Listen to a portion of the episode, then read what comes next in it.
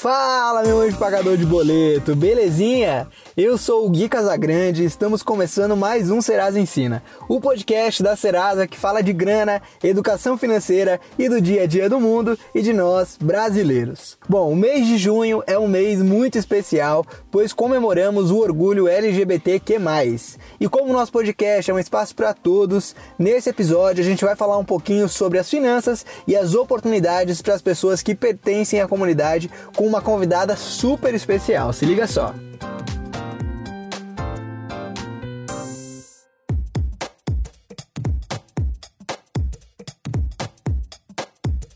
Você sabia que atualmente a sigla mais completa é a LGBTQQICAPF2K?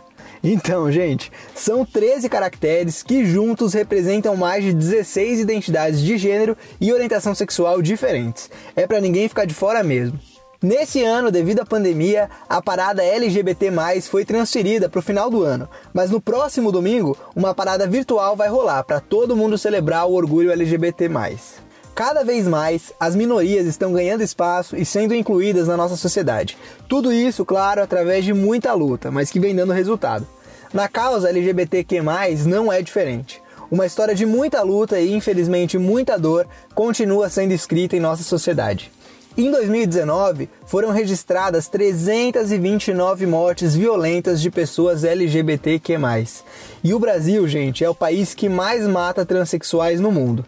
Então, sem dúvidas, esse é um assunto que precisa ser debatido e a gente está trazendo não só aqui no podcast, mas em todos os nossos canais. Então, você pode acessar o portal, o nosso canal do YouTube, que vai ter conteúdos lá falando sobre esse tema nessa semana, fechou? E para evoluir o nosso papo, trazer informações e compartilhar um pouco do seu ponto de vista, a gente recebe hoje aqui no nosso estúdio virtual uma convidada super especial, Renata Peron. Rê, seja muito bem-vinda e obrigado por aceitar o nosso convite, viu? Eu que agradeço, meu amor.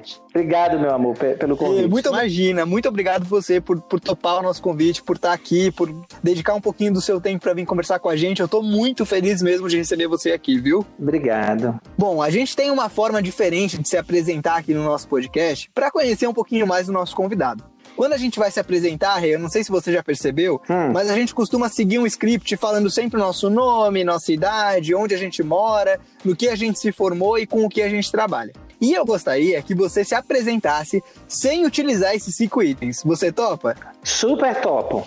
Vamos lá então. Quando eu nasci, não chorei, cantei, sorri. Fiz colorido o sertão de onde eu vim. Pela vida fora do cacto plantei flores e colhi, aprendendo e ensinando que tudo é uma nota só. Se é macho é fêmea, não importa, eu quero é um só dó.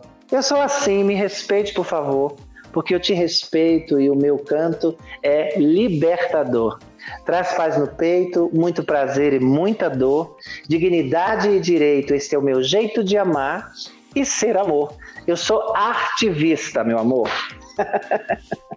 Que incrível, sério, adorei, achei lindo demais. Acho que é a maneira mais criativa que alguma pessoa já se apresentou aqui no nosso podcast, sabia? Ah, que legal. É isso, tem que ser criativo, então vamos criar. É isso mesmo. Bom, e agora seguindo o script, então, falando um pouquinho do seu nome, do que você faz e tudo mais, conta um pouquinho mais sobre você pra gente. Tá, é, eu sou assistente social, sou formada pela Uninove, Universidade 9 de Julho aqui de São Paulo.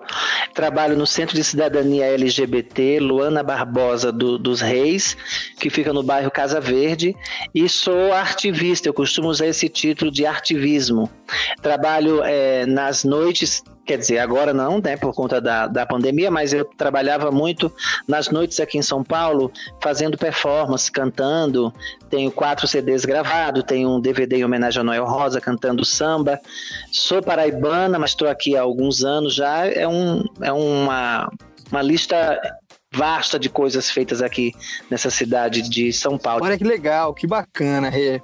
Bom, para a gente começar o nosso papo aqui, aquecer, é, eu acho que o que é muito importante a gente trazer aqui para nossa conversa é a sua visão, acima de tudo, sobre a inclusão da comunidade LGBT aí na sociedade. Eu queria que você falasse um pouquinho sobre isso. Sim. É, eu tenho 42 anos, né? Eu saí da Paraíba, eu tinha é, 17 anos quando eu fui para Juazeiro da Bahia e de lá eu vim para cá com 27. Então, durante esse período, eu fui passando por fases, né? De como é que a sociedade via uma pessoa de identidade feminina num corpo masculino.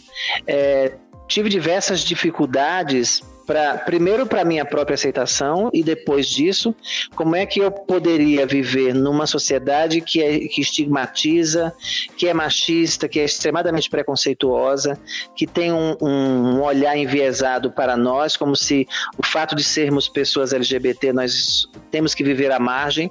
E essa luta ela é constante. Todos os dias a gente tem que matar um leão por dia. Se ao passo que uma pessoa hétero tem que matar um leão para sobreviver por, por questões questões de trabalho, de comida e de, e de qualquer outra coisa, a gente, para além disso, tem que lutar pela nossa existência. Né, e a nossa sobrevivência. Então, é, é, um processo lento, mas eu sinto que já, já, já tivemos bastante avanços e que nós, é, o sonho é que a gente avance um, um pouco mais, né? Sem dúvida, sem dúvida. Muito importante você trazer isso pra gente. Bom, já que você contou um pouquinho da sua história, é, levando em consideração a sua vida e a área que você trabalha, como você enxerga hoje essa questão das oportunidades, principalmente as oportunidades de trabalho para a comunidade LGBT+. Ó, é, para gays e lésbicas, a gente vê que uh, o, o mercado está tá muito mais aquecido e aceita é, as, as pessoas LGBT, as travestis, uh, os gays e as lésbicas. Agora, para travestis e transexuais, nós ainda temos um caminho muito longo Existem parceiros, empresas que estão falando em diversidade sexual e, e, e de gênero, né, que são, são empresas que se dizem amigas da, da diversidade, mas é, são amigas, vírgula. Depende se você é gay, se você é lésbica, se você uma passabilidade é, no meio social, fácil dar oportunidade para gays e para lésbicas do que para nós travestis e transexuais, porque nós não podemos nos esconder. Nós somos essas pessoas que a gente apresenta nos nossos RGs e nos nossos documentos. Somos pessoas com nomes retificados ou não, mas a nossa identidade ela é fe feminina. E muitas é, empresas ainda não estão aptas a entender que a questão da sexualidade não determina o profissional que você é. Não, você não pode ser desqualificado por ser uma pessoa trans. E isso ainda acontece muito. Eu me, eu me, eu me formei em 2016. Eu mandei para mais de é, 150 é, currículos para várias empresas, instituições, órgãos, ONGs, dentro da minha área de assistência social. E eu só vim arrumar emprego agora, o ano passado. E assim como eu, tem outras meninas trans e travestis que tentam trabalhar em empresas e em trabalhos formais e não conseguem por conta do preconceito. Então, claro, você tem alguns exemplos que pode desmistificar essa ideia, né? Mas se você tem 100 meninas desempregadas e você tem é, 10 meninas empregadas, nós temos um, um trabalho longo ainda para percorrer não é? Sim, sem dúvida. Bom, eu trouxe essa questão da, da oportunidade porque isso está totalmente conectado com a vida financeira, né? A gente está uhum. falando de emprego aí, que no fim das contas é o que todo mundo precisa para ganhar dinheiro. Sim. E eu queria que você falasse um pouco sobre isso. A gente sabe que, infelizmente, não é todo mundo que consegue ingressar no mercado de trabalho e aí a situação fica um pouco mais complicada, né? Sim. Na verdade, é, se você falar de, de, um, de um modo macro, nem todas as pessoas conseguem é, emprego no mercado formal. Isso é um fato. Seja ela LGBT ou não. Mas se você for olhar pela, pela, pela, no micro, né? Quais são as mulheres que, que têm emprego? São as mulheres brancas. As mulheres negras não têm espaço para trabalhar. Dentro dessa, dessa gama, as mulheres trans, menos ainda.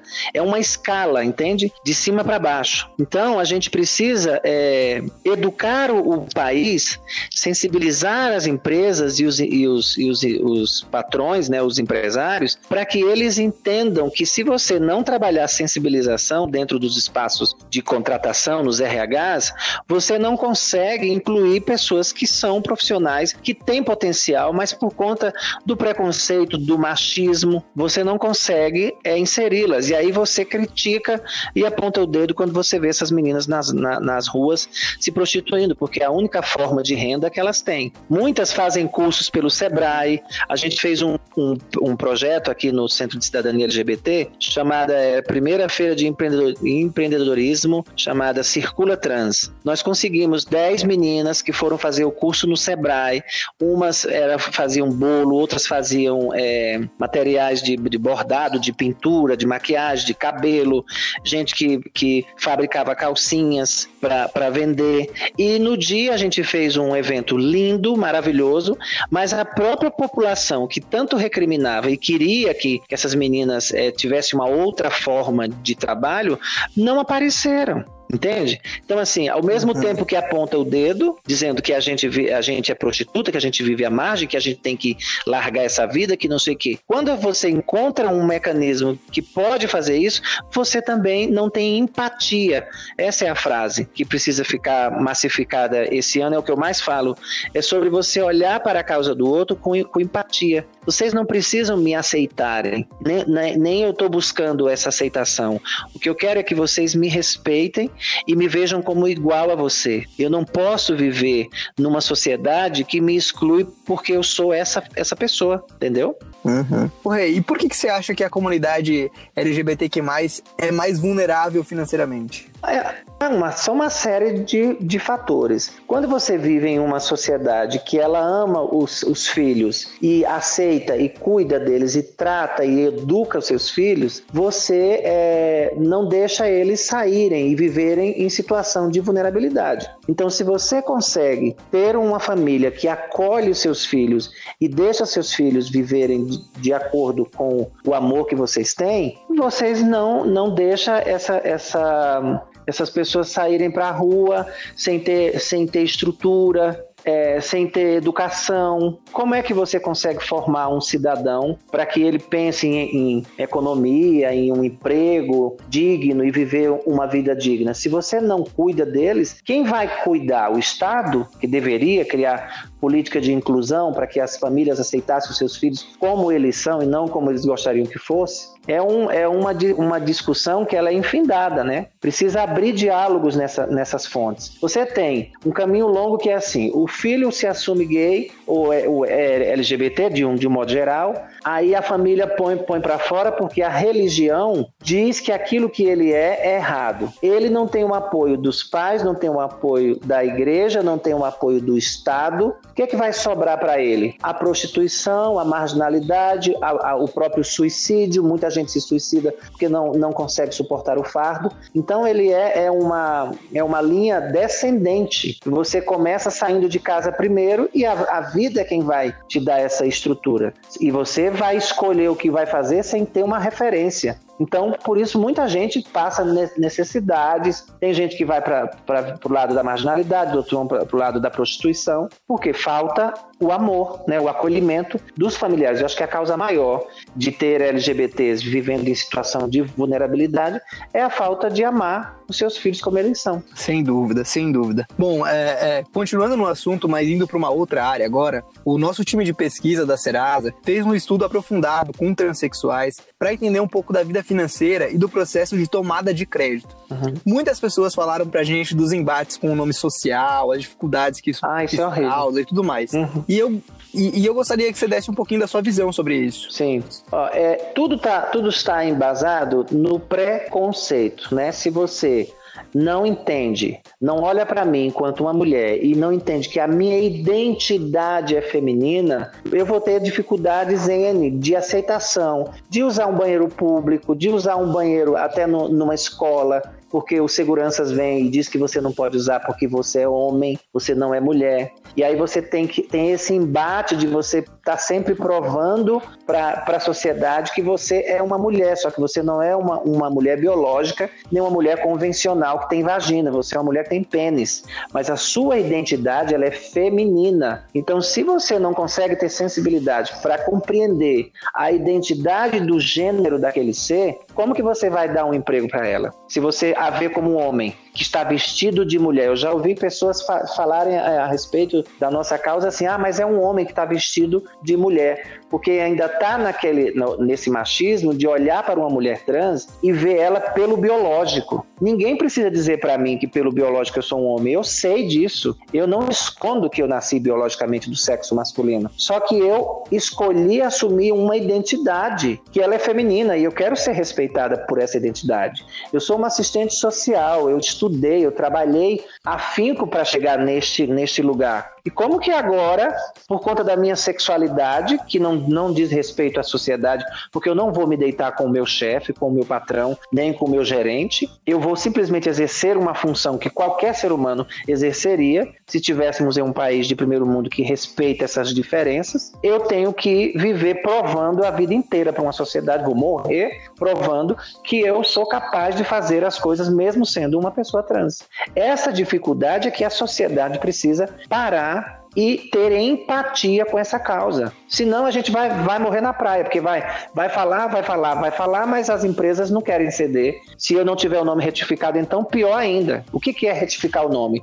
O, o, o STF agora autoriza que pessoas trans, travestis e transexuais que têm as identidades de gênero feminina possa fazer retificação de nome e gênero. Só que você só pode fazer isso a partir dos 18 anos. Quer dizer que as meninas que se assumem com 12, dos 12 até os 18, elas não podem fazer a mudança. Então elas vão passar por um processo que é de é, nome social. Então elas, vai ter o nome, vão ter o nome civil no, no seu registro e o nome social.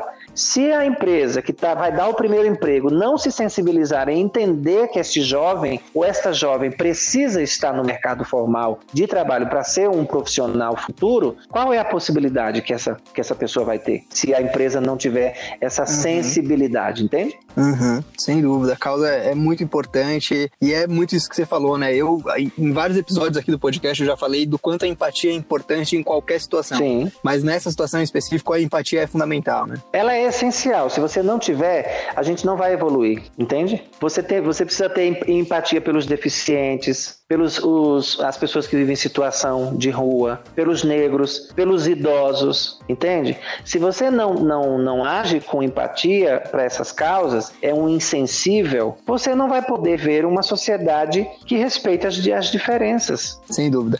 O Rei, falando agora dessa situação diferente que a gente está passando, né? Uhum. O mundo está numa pandemia, é, o mundo está diferente. Como você vê, é, é, é, principalmente os transexuais nessa situação?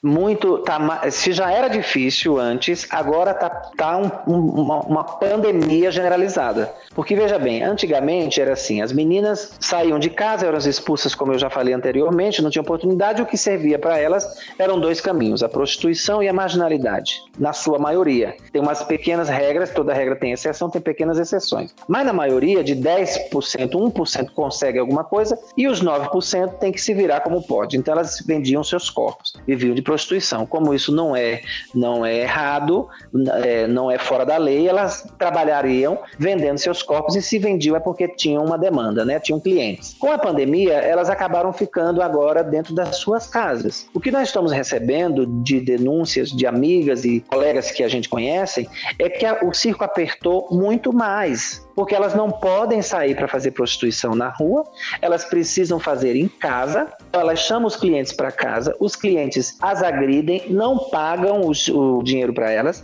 elas não podem ligar para a polícia porque vai ter uma pressão com relação ao dono do apartamento que não quer escândalo no prédio, porque elas podem morar, mas não podem trabalhar, elas têm que fazer isso na surdina, acabam sendo agredidas, não pode denunciar e os homens vão, vão, vão embora, muitas estão pedindo ajudas no, no Centro de, de, de Cidadania, na, na, na, Associação a SEGES.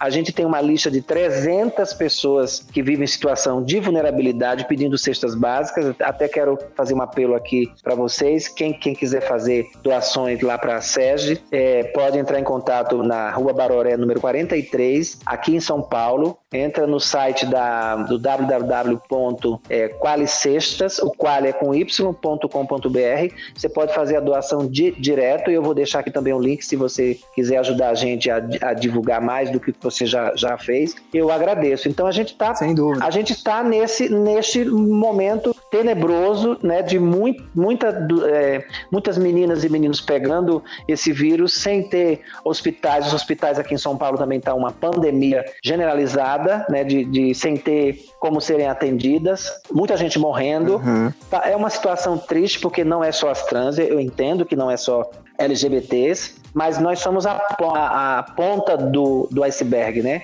São muitas situações que envolvem a vulnerabilidade da população em situação de rua, da população LGBT e, sobretudo, das trans. Bom, é, eu espero e sou muito otimista que a gente vai passar por essa situação toda e que o mundo venha de uma forma mais acolhedora, mais inclusiva, mais empática e que todo mundo comece a ganhar espaço é, dentro do mercado de trabalho, principalmente, que foi o que pautou a nossa conversa aqui até agora. E uhum. pensando agora, Rê, nos profissionais de recrutamento, empreendedores e empreendedoras que estão ouvindo esse episódio, essa nossa conversa aqui, caso eles queiram contratar profissionais transexuais, tem algum lugar, tem alguma iniciativa para encontrar essas informações? Tem. Aqui em São Paulo, se vocês quiserem fazer parcerias, vocês entram em contato com o Transemprego. É só vocês colocarem no Google Transemprego e aparece onde as empresas é, buscam parcerias com a Maite Schneider, que é uma das idealizadoras é, do, desse, desse site Transemprego. Ela vai no, no, na sua empresa, ela faz palestras para sensibilizar os RHs, os centros, as pessoas que querem.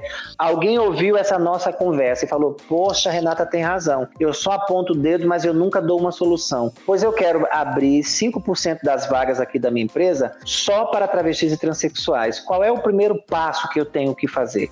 Ou vocês podem me chamar, Renata Peron, que eu posso ir fazer a sensibilização, ou podem chamar a Maite Schneider dentro desse, desse site é, que é do Transemprego.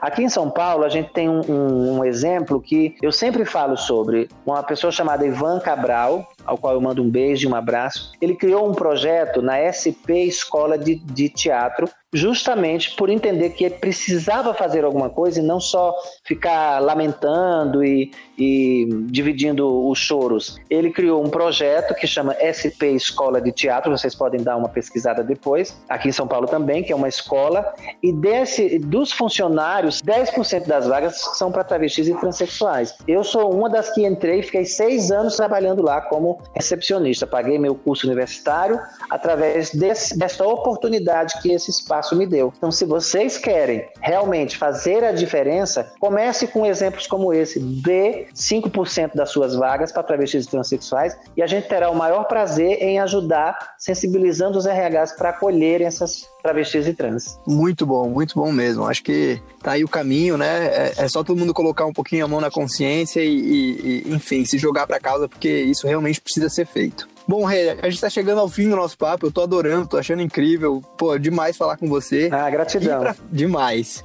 E para fechar o nosso papo, a gente tem uma pergunta fixa aqui no nosso podcast e eu queria fazer essa pergunta para você também. Uhum. O que a palavra dinheiro significa para Renato? Olha, num país capitalista como o nosso, dinheiro é a mola mestra, porque sem a grana você não consegue pagar as suas despesas, realizar seus sonhos, viajar, gravar um CD, que é o meu sonho, e apresentar é, fora do país, tem quem pagar passagem. Então, o dinheiro, para quem sabe lidar com o dinheiro, ele é uma fonte de oportunidades, ele abre muitas possibilidades. Show de bola, muito bom.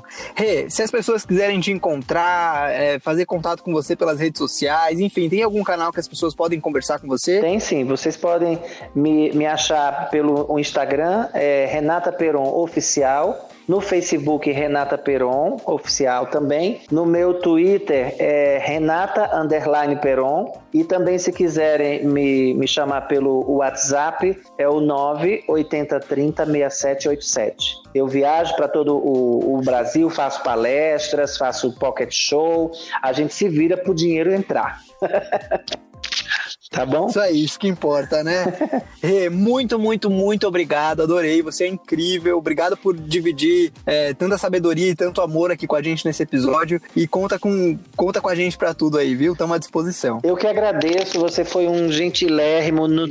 Acho que é a gente unindo forças que a gente constrói realmente um país melhor. E eu tenho esperança também que, este, que esta pandemia ela venha deixar um legado de positividade apesar de tudo que a gente está vivendo e que ainda vai viver com relação às mortes e à negligência do próprio Estado, né? Mas as pessoas estão é, se amando mais porque estão sentindo falta de uma coisa chamada abraço. Eu mesmo tô assim enlouquecida. Eu chego numa árvore e abraço uma árvore porque eu não posso abraçar a pessoa, né? Nossa, eu tô assim também. É, eu agradeço muitíssimo a oportunidade e espero que a gente possa se encontrar mais vezes, tá bom? Um beijo no coração de todos e lembrem-se, juntos somos mais fortes, juntos podemos. É isso aí, show de bola. Beijão, rei, fica com Deus, viu? Beijo, tchau, tchau. Tchau, tchau.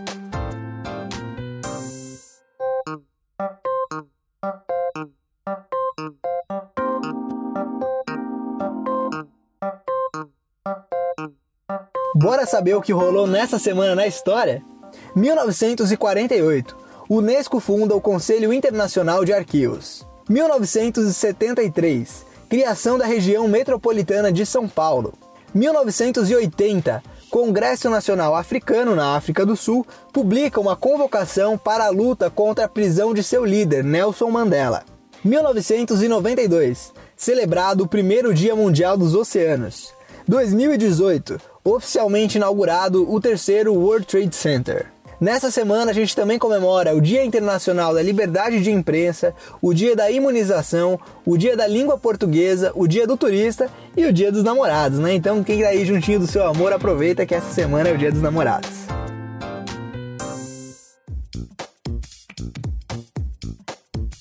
Bom, gente, estamos chegando ao fim de mais um episódio do Serasa Ensina Podcast.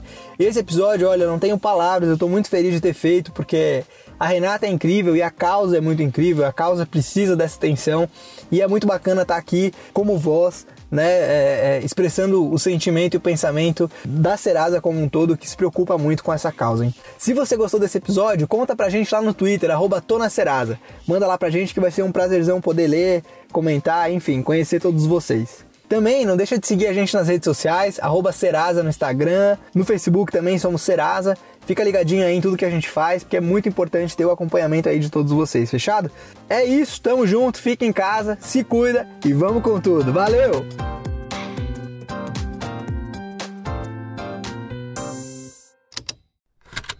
Esse programa foi produzido pela Estalo Podcasts.